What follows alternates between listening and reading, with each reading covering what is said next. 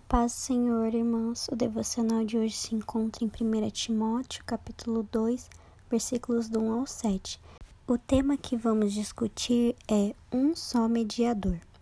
Para introduzir, eu gostaria de iniciar explicando que nesse trecho, escrito pelo apóstolo Paulo, é uma recomendação dele a Timóteo acerca do culto público e ele faz recomendação sobre a oração primeiras orientações se baseiam em orar por todos, em específico pelas autoridades.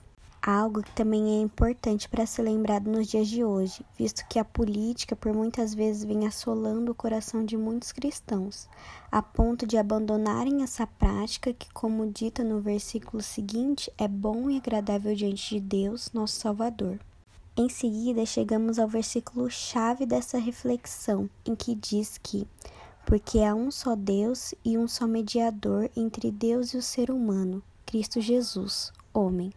Naquele tempo, a crença das pessoas era em muitos deuses, mas o apóstolo chega para dizer que dentre todos aqueles, apenas um é verdadeiro, independente de quem você é.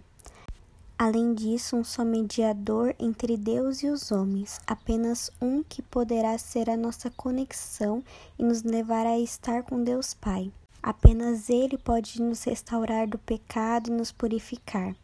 Esse mediador foi o único capaz de nos resgatar ao entregar a sua vida por nós, nos substituindo e nos tirando da escravidão do pecado.